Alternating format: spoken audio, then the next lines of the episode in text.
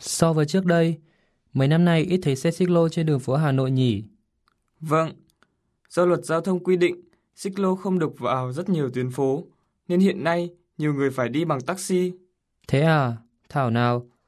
À mà, lần trước khi anh đi xích lô, ông lái xe đi đường vòng, nên anh phải trả rất nhiều tiền. Tội nghiệp cho anh.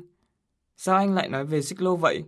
Vì rất lâu rồi anh không đi bằng xích lô, nên hôm nay anh muốn đi thử cho vui. Thế à?